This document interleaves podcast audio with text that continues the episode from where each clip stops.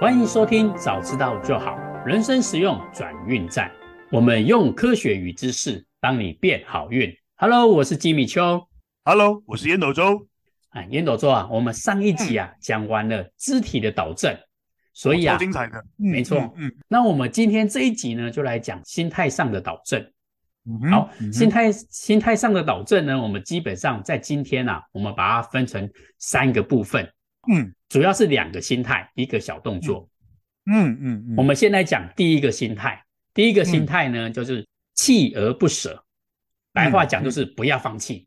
嗯，嗯，这个我们好像之前在成功公式五的时候也有讲到，对不对？对对对，第五条嘛，对不对？没错没错。如果你的执行力是够高的，那么你就不要轻易的放弃。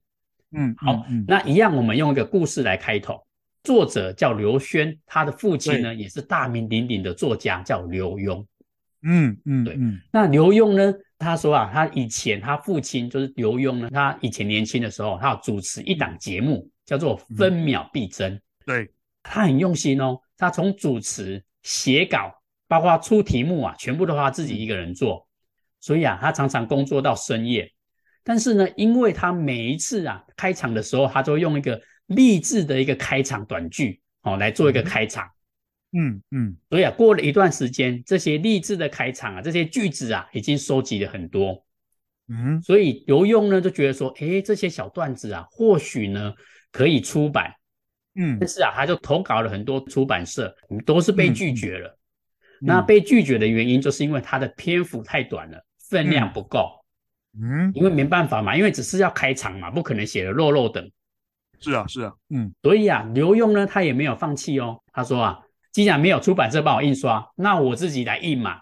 他就直接跑去印刷厂，他就拜托那个印刷厂给他一个比较便宜的价格，然后他就印完了第一版，嗯、他就把那个板子也拆了，嗯、没有打算要出版第二版。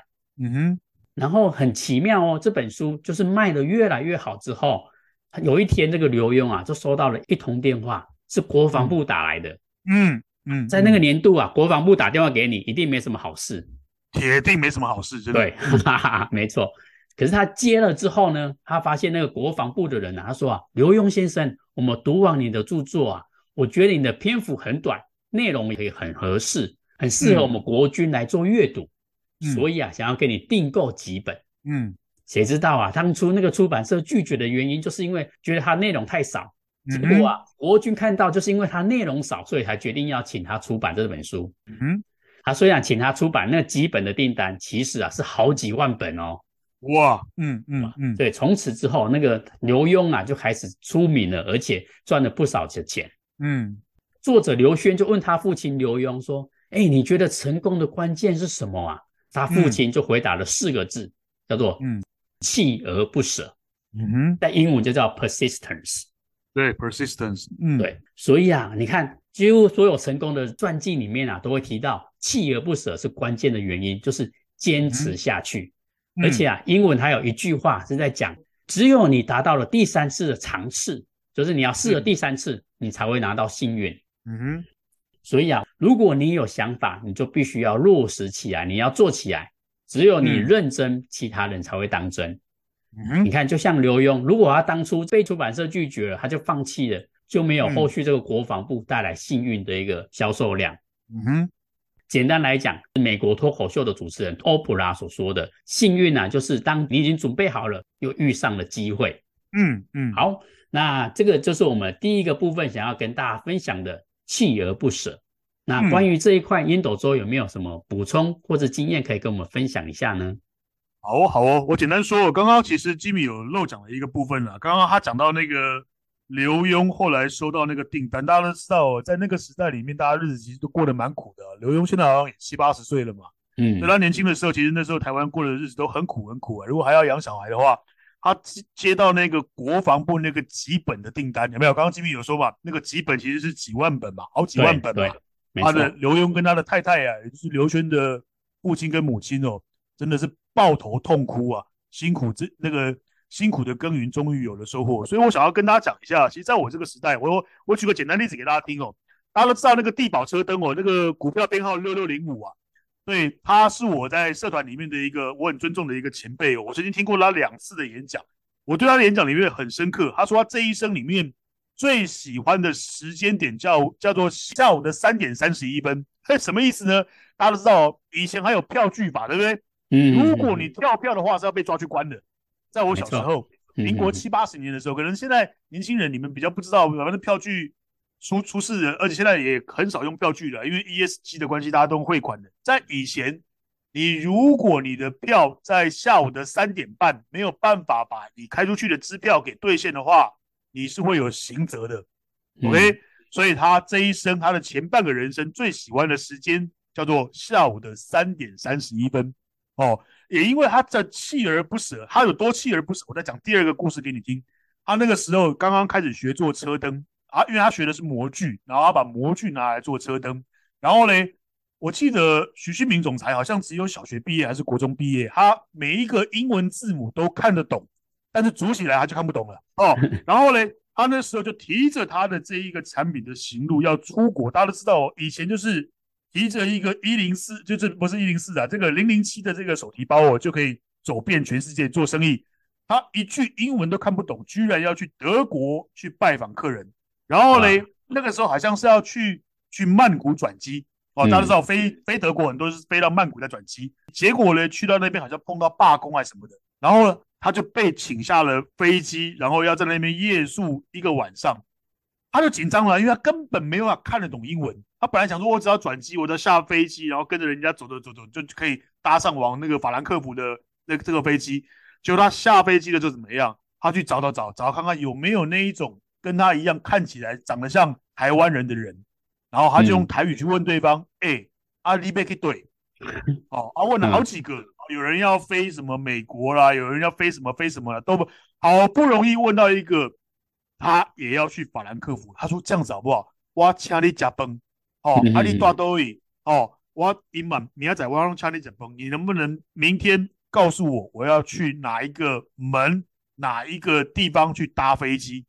哦，我听了真的很感动。你你想象那是一个多么锲而不舍的精神呢？哎、欸，我一个英文字都看不啊不。A B C D E F G 我都看得懂了，但是组起来我就看不懂了啦。哦，我搞我连 A T E 哪一个登机口我都看不懂，所以他想用尽一切的办法去找那一个我能够沟通的人，那一个 destination 就是目的地跟我一样的人，请对方帮忙跟对方交朋友，只为了去实践他的这个生意的梦想，实践他的企业的梦想。结果嘞？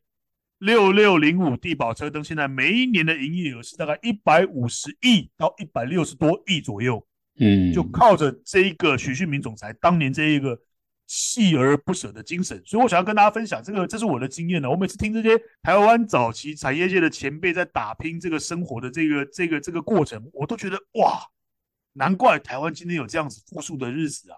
那我也很忧心，我们未来的年轻人真的必须找回这种锲而不舍。坚持、坚持再坚持的这个精神，这是我想要跟大家做的经验的分享。吉米来，我们进到第二点来。好好，谢谢烟斗周精彩的分享故事。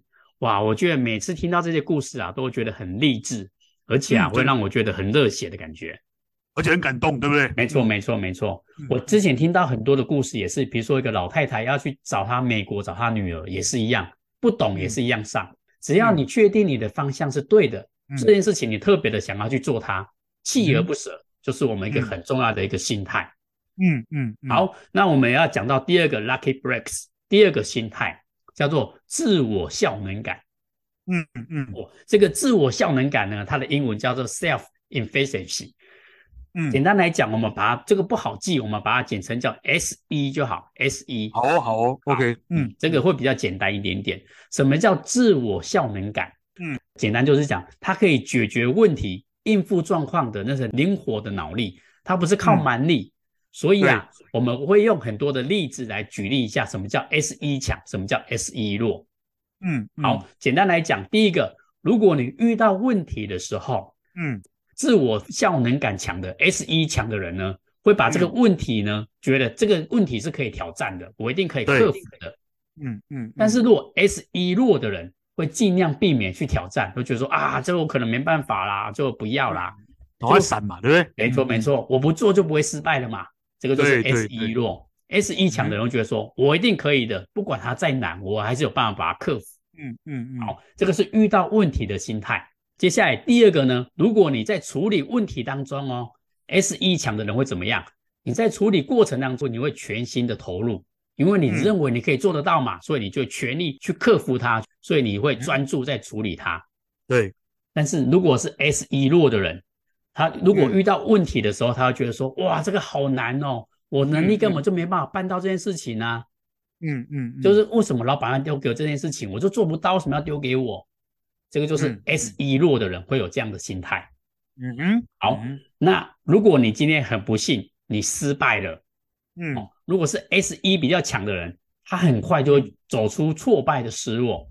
嗯，我还记得创会长之前有分享过，就是。能力强的人就是那个三 P，能力强的人，我失败了，只是因为我当下可能状况比较不好，不会因为我的问题，嗯，所以他们很快就会走出这个挫败感的失落，是，是。对对对，而且走出来之后呢，他仍然对自己的生活跟兴趣充满着热忱，嗯，我会觉得说啊，我一定还是可以的，我还是很强的，我只是当下比较不幸而已，嗯嗯，这个就是 S 一强的人，嗯，那 S 一弱的人呢？如果失败了，他就会一直回想说啊，我之前做那个也失败，我做 B 也失败，我是不是一个很失败的人？有没有？又回到刚创会长之前分享的三 P 的心态。嗯嗯，哇，我就觉得我不行啊，然后从此之后呢，对自己的能力失去了信心。嗯，这个就是 S 一强跟 S 一弱的那个差别在哪里？所以简单的来讲，什么叫做自我效能感强？什么叫 S 一强？有三个要诀。第一个就是我能，嗯、第二个就是我信，嗯、第三个就是我要。所以哦，什么叫我能？我一定可以做得到的，就叫我能。嗯，哦、嗯我信就是我相信我一定可以做得到。嗯哼，哦，第三个叫我要，这个是我内心真的想要做的，不是别人叫我做的，嗯、也不是我不得已才要做的，是我真的我要做的。嗯、哦，对，所以只要记得一个口诀：我能，嗯、我信，我要。你只要把这三件事情给做好，你的 S 一自我效能感就会特别特别的好用。好，这个就是自我效能感 S 一的部分。嗯，好，那这一部分呢，我们也想要听听看创会长有没有怎样的补充跟经验可以跟我们分享一下呢？哦，我觉得这这这边哦，吉米就讲的非常非常棒啊。这个 S 一啊，它包含把我们在 EP 二十六讲的那个乐观的那个三 P 都不给融都给融进去了。对。其实我想要说的也是，其实乐观就跟 S 一的这个强度有点关系，因为乐观的人永远都会觉得，嗯，嗯，我有能力可以解决，对吧？没错，对不对？而不是那种啊啊，我都我都我就没有办法可以做得到。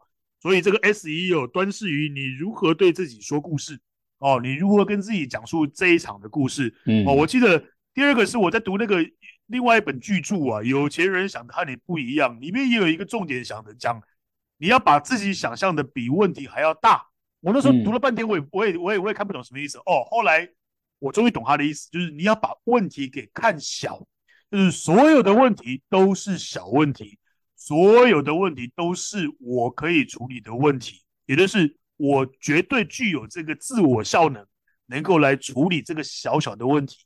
天大的问题你都可以把它给看小的时候，那不就无往而不利了吗？嗯，没错。那至于第三个，就是刚刚吉米讲的，我觉得那个很棒，就是我可以，我相信，我想要，有没有？他刚刚讲的，我能，我信，我要嘛，没错。对，所以你如果所有的东西都是觉得啊，黑龙把人给我强迫的呀，啊，哦，黑我国不理三中的啦，那就不是自我效能的哦，而是你被别人压着打，对吧？嗯嗯。所谓的自我效能，所有的动机都来自于我自己。我再跟各位报告一次哦，所有的自我效能都来自于我自己。都是我自己认为我可以，我相信我一定可以，这件事情是我想要做的。所以吉米刚整理的很棒，他说我能，我信，我要。其实自我效能讲的就是这三件事情，所有的事情都来自于自己对自己的挑战，是自己想要的，自己用尽一切的方法，尝试一切的可能去做到。这是我对于自我效能跟大家做一个简单的一个分享。来，我们进到第三个。好，谢谢创会长。那刚刚创会长的精彩的补充，我觉得非常非常的棒，让我们更容易理解什么叫自我效能感。好，嗯、那我们讲完了两个心态，接下来我们要讲一个简单的一个小行动，就是有，嗯，我如果这些心态我都有没有错，可是我就没有信心啊，那怎么办？嗯，哦，就是这个，我记得我们在以前也有讲过，这个叫做追求小赢。嗯、什么叫追求小赢？就是你只要不断的累积每一次小小的成功，你到后来你就会有很有自信。嗯，嗯简单来讲，就是你看到我们很容易在设定一个目标的时候，我们就把它设定的很高。比如说我今年要赚一千万，哇，这个也太高了吧？嗯、所以你不一旦没有达成，你就会觉得说我是不是能力很差？我是不是能力很弱？嗯，其实不要这样想。如果你想要达到一千万，你一开始先把目标设，比如说我第一个月我只要达到五万块就好。嗯嗯，哎、你必须先让第一个月先达成，你会发现，哎、欸，我达到了，代表我很厉害啊。如果你第一个月又达到了十万，你会觉得说，哇，我还超标哎、欸。嗯嗯，这些小赢啊，都会让你更加的有自信一点点。你只要达到这些小赢之后，你再不逐渐的把目标慢慢的拉高，拿到你原本的一个目标。你会发现，这样你会更容易成功，你会更愿意去尝试。嗯哼。然后呢，这里面又一个很有趣的一个小实验，他说这个小云啊，一开始或许你都可以免费的赠送给你。嗯。举例来说，那个几点卡，我不知道创会长有没有去饮料店买过。早期好像现在比较少了，早期的时候很爱送你几点卡。有啊有啊，拉拉面店也有啊，对不对？哎，对对对对对，没错没错。而且那个几点卡很奇怪哦，我就发现为什么有些几点卡。他送你的时候就先给你盖两点了，对对对，没错没错没错，嗯，对我那时候就觉得很好奇，不知道为什么，但是很奇怪，就莫名其妙就把它挤完了。后来呢，这个实验告诉我们啊，你看哦，它有两个情境，第一个是先帮你盖两点，最后再盖八点，就总共有十个。对，那第二个情境呢，就是全部都是空白的，它只有八个极点，也就是说情境一跟情境二都一样，都只要集满八点就可以换礼物。嗯。嗯但是结果很奇怪哦，先送你两点的，然后后面你再集八点的，这个先送你的，你会更愿意去挤，而且更容易达成。嗯嗯，就是啊，嗯、一开始你就想说，哎，我已经挤两点了，跟一开始，哎，我都没有点，我先挤两点，你会有一种我不想要放弃这两点的一种损失厌恶的心态，嗯、所以我觉得我应该继续挤下去。嗯嗯对对对，这个就是小赢可以带给我们一个很大的一个能量。嗯，所以啊。如果你的目标很难达成哦，你想要写一本书也好，你就记得把这个行动呢画成很小很小，把它分段都没关系。我第一天只要写一百个字，然后达成你就去庆祝吃大餐，随便你。但是记得每天要记得哦，锲而不舍，每天都要完成一百个字。你会发现啊，前面这些开始跟成功，你后面啊只会越来越顺利，而且你会越写越多。哦，记得万事起头难，这些小成功会让你。增加更多的信心。嗯，好，嗯、关于这一块呀、啊，应该有很多很多的东西可以分享。我想要听看看创会长可以跟我们分享哪些更有趣、更实用的知识呢？好啊，好啊，来来来，我分享一些残酷的知识啊。我们今天录音哦，是二零二二年的十二月三十一号，也就是二零二二年的最后一天。没错，我相信很多的年轻人，包含我自己年轻的时候，在今天这一天，或者是明天二零二三年的一月一号元旦那天。都会写一个所谓的年度计划。嗯、我告诉各位哦，年度计划哦，你如果年底的最后一天把它拿出来哦，没有实现的几乎高达百分之八十八九十以上。为什么？因为我们以前定计划都定的太大。例如说，你要减肥减二十公斤，我赶紧供了，我对做没搞。嗯，哦，没错。例如说，你今年你要存，假设我年轻的时候，今年你要存三十万五十万，我要告诉各位，保证做不到。为什么？嗯、因为你这东西的这个目标哦，当然你如果年收入超过，呃，月收入超过二十万以上的，我另当别论。我是说年轻的时候，假设你刚刚退伍的时候，呃，薪水只有一个三万四万的时候啊，你一年要存三十万，说实话是蛮困难的，对不对？没错，没错，超难。我要告诉各位哦，为什么？为什么后来这么多的心理学家在在研究这个这个刚刚吉米讲的非常非常棒，这个追求小赢这件事情，甚至你要忘记怎么赢，而专注在。你可以做什么样子的事情来达到目标？例如说，你每我我记得连续两年排行榜第一名，好像都是那一本《原子习惯》嘛，对不对？啊，对对。他就告诉各位，其实你没有办法去定这种目标，然后去达到。例如说，我下一次，我明年我要我要减肥二十公斤，我要存三十万哦，或者是我的我的数学这次考七十分，下次我要进步到九十五分，到最后几乎都是做尾稿上海里。你唯一能够做的是，好，我想要减肥，所以我今天少吃半碗饭，每一餐。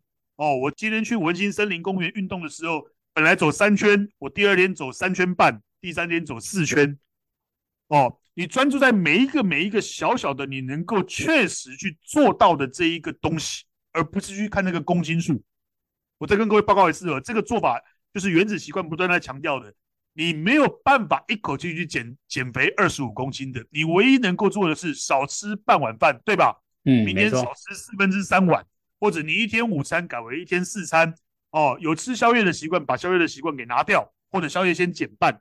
哦，就是在不影响你自己的这一个不会让你不舒服的情况之下，每一天为了往这个目标，为了往这个目的去移动而做小小的、小小的、些微的进步。哦，你要进，嗯、你要数学要进步，从七十进步到九十五，还是不可能的代志。但是你如果每天多做两题数学，你觉得有没有可能？是有可能的哦。嗯、所以 Jimmy 讲的很棒，追求小赢。不要去看那个大而不具体的目标，而是要把它落实成每一天每一天我都能够做得到，而且做完之后超开心的。你要健身，你要加强，像我这个年纪大的，我以前深蹲可能一天做三十五下，我就用这个方法，第二天我做三十六下，第三天我做三十七下，每天只多做一下，我想。多做一下不会很痛苦。你如果告诉自己，哦，我要加强我的肌肉力量，我要做深蹲一百下，我要告诉各位，我确实干过这种傻事。结果呢，三四天不止哦，大概五六天走路脚都会抖。嗯、然后去跟客人开会的时候，客人问我说：“啊，领导啊，你喜欢做啊？谁刷牙？”我说：“我说都几岁了，不会啊？”我说：“没有啦。”我说深蹲救台湾，结果结果结果出出事情，他说你什么？我说我一次做一百下，他说你疯了。我说对呀，哈，我起码每走一步都是一个摧残啊。所以我想要告诉各位，刚刚 Jimmy 讲的很棒，追求小赢就是其实每一天在不增加自己的心理跟生理的压力之下，做出一个小小的小小的改变，那个小小小小的改变就会带给你一点小小的成就感，日积月累。复利效应之后，它就会真实的去达到你最后所给自己设定的那个目的，给自己设定的那个目标。这是我想要跟大家做的一些经验的分享。来，好好谢谢烟斗周如此精彩的哇，那个故事谁说呀？哇，很形象，很好，很好笑，对不对？没错，没错。我我觉得刚刚创会长讲到一点，我觉得特别特别的棒，就是原子习惯，还有我觉得大陆有一本书叫微习惯。为什么这些书特别特别的红，而且特别特别的，就是卖的特别好，就是因为它很有用。你看到、哦、做伏地挺身，我知道说我要健身，我每天要做一百下。你叫我一次做一百下，哎，垂死！我跟你讲，带几个路把标啊？没错没错，动都不能动，真的啊。对对对。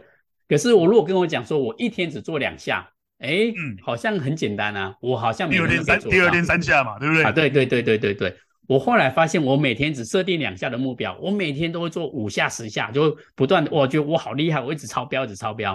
哎、欸，这个信心建立起来呀、啊，你不做反而觉得很奇怪，这个叫做习惯的养成。嗯、对，这些小简单的动作让你养成习惯之后，而且你又有自信，我可以做得到，就又回到我们刚刚自我、嗯、自我效能嘛，我做得到。